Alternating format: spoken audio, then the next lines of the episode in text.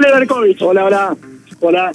Hola, Cuervo. ¿Qué tal? ¿Cómo estás? Bien? bien, todo bien. Eh, bueno, veo que están avanzando hacia la plaza, eh, llegando algo, algo más tarde de lo previsto, pero una nutrida delegación. Eh, ¿qué, ¿Qué notás primero en la marcha? ¿Notás una afluencia como la esperada? ¿Más gente? ¿Menos? ¿Qué onda?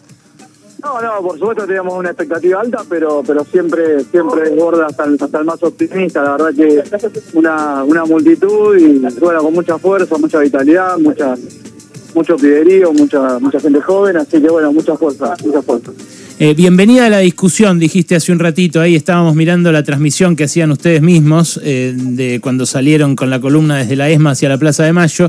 Eh, bienvenida a la discusión, es es eh, una posición. Del otro lado dicen, eh, estamos unidos, más unidos que nunca. Eh, ¿La discusión está saldada o se está dando en este momento, Cuervo? Es que la base de la unidad, cuando hay sectores que pueden tener matices o distintas perspectivas, justamente tiene que ver con, con que exista el debate que lo pueda saldar y que existan los ámbitos y los espacios para, para poder tener esta síntesis. Entonces, esa es nuestra vocación, estamos ya para aportar. Creo que el presidente sabe que que nadie más preocupado por, por la realidad de este país que esta inmensa multitud que hoy, se moviliza y, bueno, fundamentalmente eh, pensar en la gente, ¿no? En el, ciudadano, ciudadana de a pie que todos los días tiene que, pelearla con dificultades en un momento muy complejo, pero pero bueno, eh, es eso, creo que se constituyó una fuerza política eh, con, con ciertos objetivos, no podemos desviarnos de eso, y, fundamentalmente tenemos que darle funcionamiento a esta estructura. ¿Sentís que no se da la discusión eh, con todas las voces que, debería incluir? Evidentemente tenemos dificultades, me parece que también se, piensa mucho en clave interna y eso no es bueno.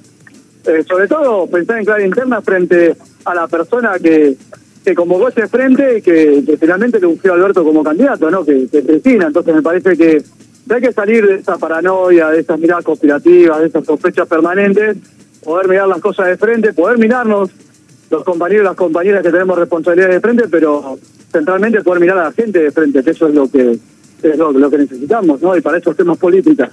Cuervo, ¿cómo estás? Te saluda Noelia Barral Grijera. Vienen, bien, vienen pidiendo a ustedes desde hace varias semanas ya que se dé esta discusión interna, que se dé un espacio, una mesa para poder debatir. ¿Qué pasa que eso no se termina de concretar? Bueno, yo que naturalmente eh, el presidente el que, que tiene que convocarlo. Eh, este, a mí, por supuesto, yo, yo deseo y entiendo que, aquellas personas que les corresponda ser parte eh, tienen que poder hacerlo. Eh, te repito, no no por un problema entre dirigentes o por lo que uno quiera, sino porque porque nos toca atravesar un momento muy difícil, necesitamos este, acumular la mayor cantidad de fuerzas posibles, pero fundamentalmente más allá de, esa unidad que todos la deseamos y que, y que fuimos propulsores, fundamentalmente para encontrar un sentido y una capacidad operativa que nos permita resolver los problemas que tiene la sociedad. Si eso no sucede, ¿vos ves eh, posibilidades de que el Frente de Todos nos llegue unido a 2023? No, no, esperemos que esperemos resolverlo, te repito, o sea, trabajamos para eso, apelamos a eso, digamos, a, a la reflexión de, todos y todas y, tratar de no pensarlo, te repito, como, como disputa o, o, pensar en términos de interna algo que, tiene que tener a la gente en el centro, ¿no? A la sociedad en el centro y aquellos que peor la están pasando en el centro de nuestra decisión. Ahora, hay algunas posiciones dentro del mismo gobierno que son bastante tajantes en cuanto a que es el presidente el que manda, como él mismo lo dijo eh, en, la entrevista que dio anteayer, eh, y por ejemplo Fernando Grey, el intendente de Esteban Echeverría, que en su momento fue viceministro de Desarrollo Social, un tipo importante en varios gobiernos peronistas, eh, dijo, la cámpora quiere condicionar al presidente, si no están de acuerdo se tienen que ir. Mira, eh, en, primer lugar, obviamente en términos de poder ejecutivo está claro que las decisiones las toma el presidente, pero el presidente llegó a este lugar a través de, un, de, una coalición, no de un frente político, y nosotros lo que por supuesto planteamos es que es el frente político el que funciona. Después está claro cómo funciona la institucionalidad y los compañeros y compañeras nuestros que forman parte del Ejecutivo, obviamente se atienen a, a esas definiciones que, tienen una normativa clara, una jerarquía clara en términos de, funcionamiento. Por otro lado, también te digo que una gran crítica que se hizo a Cristina en sus dos presidencias siempre tuvo que ver con que ella no escuchaba o no más allá obviamente que estaba claro de, que era una presidenta que, ejercía férreamente en la conducción del Ejecutivo y del Poder, pero una crítica inclusive vino del de parte del propio Alberto, del propio Sergio Massa, de muchos compañeros y compañeras en su momento, este, que, generó hasta fracturas en el, espacio y que permitió que Macri accediera al poder, estaba ese reclamo. Entonces no veo cuál es el problema de que ahora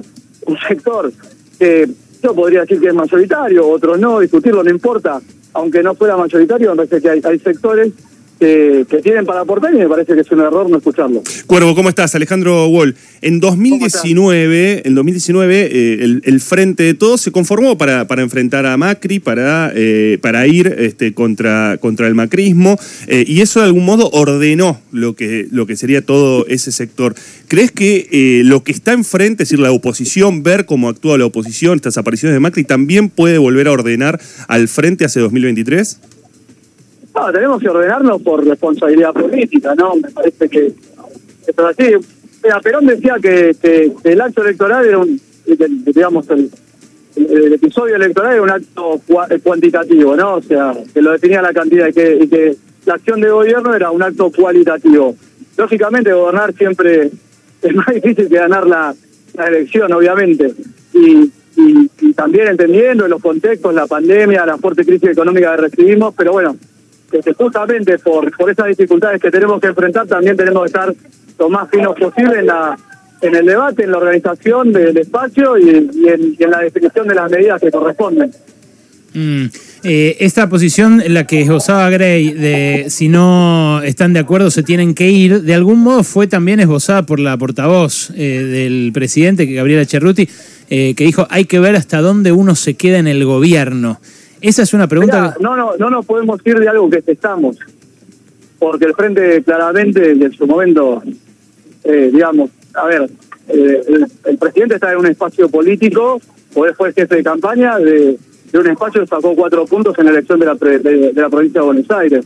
El frente obviamente lo convocó, fue convocado a iniciativa de Cristina, se sumaron distintos actores, inclusive en el proceso de gestación que lo fuimos trabajando en su momento, por supuesto, este, se definió la candidatura de Alberto, pero me parece que, es difícil que nos vayamos de algo que, que constituimos, ¿no? Cuervo, gracias por este rato, un abrazo. Gracias. Era Andrés Larroque, ministro de Desarrollo de la Comunidad de la Provincia de Buenos Aires y secretario general de la Cámpora. Me parece que nunca había estado así de duro como lo que acaba de decir, ¿no? No sé, vos dirás.